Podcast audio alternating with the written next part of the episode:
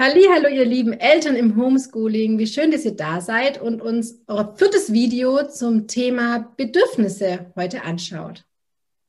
Genau, denn heute geht es um meine Bedürfnisse und um deine Bedürfnisse, also die von dir und deiner Familie und warum es so wichtig ist, dass diese Bedürfnisse bei jedem von euch erfüllt wird. Grundsätzlich ist es nämlich so, ähm, ich arbeite ja sehr viel mit gestressten und erschöpften Macherinnen, die in Doppelbelastungen sind. Und da ist es immer ein ganz großes Thema, was auch die ganzen Studien der Weltgesundheitsorganisation so bestätigt haben, dass genau dieses, wir hören nicht mehr auf unsere Bedürfnisse, letztendlich dazu führt, dass wir unsere Belastungsgrenzen nicht mehr wahrnehmen weil das hat ja immer was damit zu tun, nach innen zu gehen und zu spüren, was brauche ich. Und dabei auch dann zu merken, ich bin am Limit, ich brauche jetzt auch einen Ausgleich. Also wir schaffen dann auch nicht den notwendigen Ausgleich zum Stress, wenn wir nicht auf die Bedürfnisse hören. Und auf die Dauer genau ist dann dieses Überhören der Warnsignale der Grund, warum dann stressbedingte Krankheiten oder psychosomatische Krankheiten dann ausbrechen oder auch ein großer Anteil, der in den Burnout führt. Ja, Deshalb ein ganz, ganz wichtiger Schlüssel. Wir haben da drei Tipps für euch vorbereitet.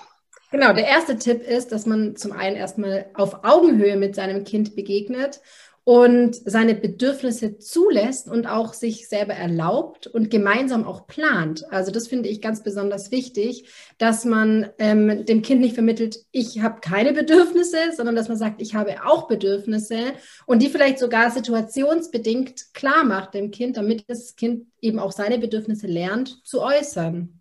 Genau.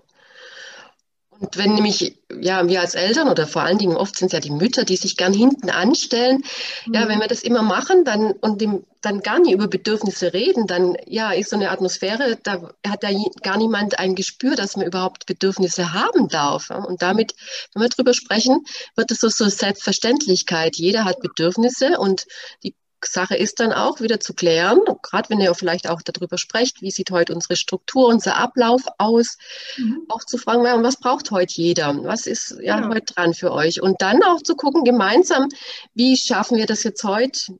Nicht immer zeitnah, aber wann kann da jeder seinen Freiraum, ich nenne es auch immer gern Kraftraum, dann bekommen? Also einen Freiraum, um dann für sich und seine Bedürfnisse gut zu sorgen.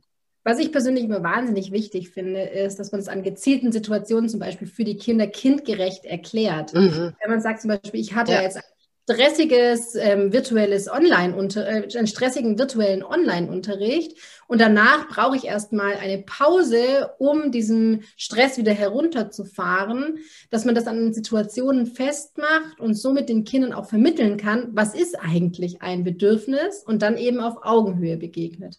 Und da kommen wir auch schon zu Punkt zwei, und zwar, weil viele, ja, wie Melanie vorhin gesagt hat, gar nicht mehr seine eigenen Bedürfnisse nennen können, dass man vielleicht auch alternative Fragen stellt. Genau, so alternative Fragen wie, was tut mir gut, was tut dir jetzt gerade gut, was würdest du jetzt brauchen? Mhm.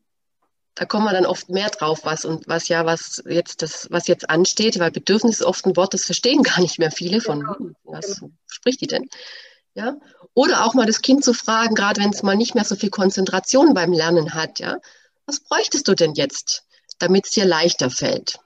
Und, dann du, und äh, wie du vielleicht auch nochmal neue Konzentration sammeln kannst. Also mhm. wo findest du persönlich jetzt vielleicht, wie du es so schön gesagt hast, deinen Kraftraum, um wieder neue Kräfte zu entwickeln. Ich nenne es mhm. immer gerne Superkräfte mhm. für ähm, das nächste Online-Meeting oder die nächste Aufgabe, die eben zu erledigen ist. Genau. Weitere Frage ist auch mal zu fragen, was würde uns heute noch Freude bereiten? Bringt mhm. euch dann auch mal aus diesem lethargischen Gefühl, wenn man ja nicht fort kann ja, und daheim ist, dann mhm. sind viele so unmotiviert. Ja. Dass man auch da ganz bewusst auch wieder guckt, was bringt mich in die Freude? Und das sind die Dinge, ja, zu fragen, oh, wo geht die Sehnsucht hin? Ja? Worauf habe ich jetzt Lust? Was würde mir jetzt Spaß machen? Und dann auch diesen Gedanken zu folgen. Genau. Und was ich da vielleicht auch nochmal spannend finde, ist, die Bedürfnisse können ja zum einen eben gemeinsam sein. Also ähm, ich habe das gemeinsame Bedürfnis, mit dir jetzt rauszugehen zum Schlittenfahren und gemeinsam Spaß zu haben. Mhm. Aber es darf eben auch mal sein, dass die Mama sagt zum Beispiel, mein Bedürfnis ist jetzt einfach Qualitätszeit für mich alleine. Ja. Mhm. Da kommen wir dann auch schon zu Punkt 3, dass es in Ordnung ist, wenn man mal für sich alleine sein möchte und dort einfach auch mal Kraft tanken darf und das eben nicht das schlechte Gewissen plagt. Genau, denn Schritt drei ist, haben wir so gesagt, das große Problem ist ja dann auch noch nachher, hm, ich habe so ein schlechtes Gewissen, wenn ich dann mal mhm. meine Bedürfnisse erfüllen möchte. Auch wieder mhm. meistens von der Mutter, ja, von uns mhm. Frauen. Genau. Und da kann es auch nochmal ganz gut sein, wenn man sich so bewusst macht, ja, also was bringt mir das auch, wenn ich gut nach meinen Bedürfnissen ja, schaue und auch dafür sorge. Und auch da auch zu wissen, da gibt es einen toller Spruch, alles, was ich für mich mache, tue ich indirekt dann auch wieder für die anderen.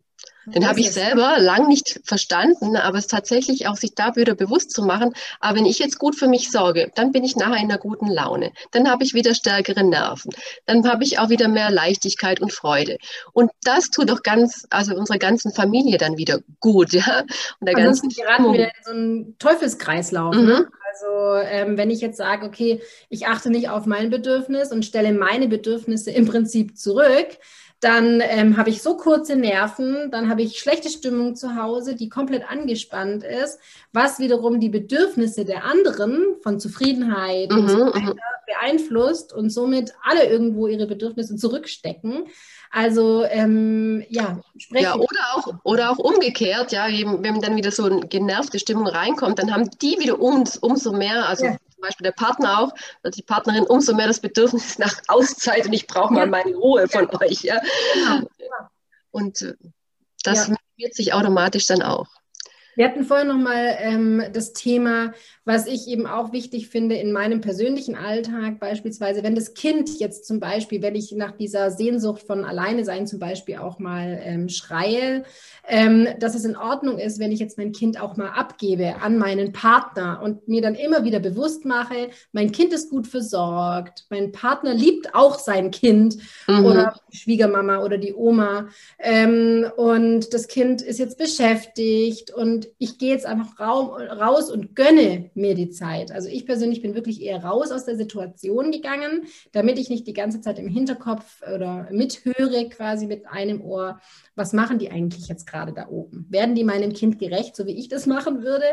Ähm, ja, ja, vor allen Dingen, wenn das Kind auch dann, also ja, so kleinere Kinder bis manchmal auch Grundschulkinder, äh, die weinen ja dann auch oft, wenn die Mama mhm. dann plötzlich weg ist. Oder so, und da lässt man sich dann natürlich dann erst recht wieder anstecken mit dem schlechten Gewissen. Das triggert dann und dann gibt man auch gerne wieder nach. Und das ja. ist natürlich auch nochmal in dem Zusammenhang ganz wichtig zu sagen, okay, da konsequent bleiben. Ja. Das Kind mhm. hört auch auf jeden Fall wieder auf, sobald man normalerweise als Mutter die Tür verlässt oder das Haus verlässt oder den Raum verlässt. Also und das nächste ist halt, das Kind muss man sich bewusst sein, das Kind lernt, wenn es funktioniert, ah, ich weine, dann bleibt die Mama da.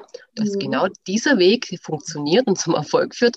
Und dann wird es natürlich, also auch verhaltenslerntheoretisch, ja, äh, immer dieses Verhalten noch mehr und verstärkt an den Tag legen. Genau. Ja, also das waren heute unsere drei Tipps.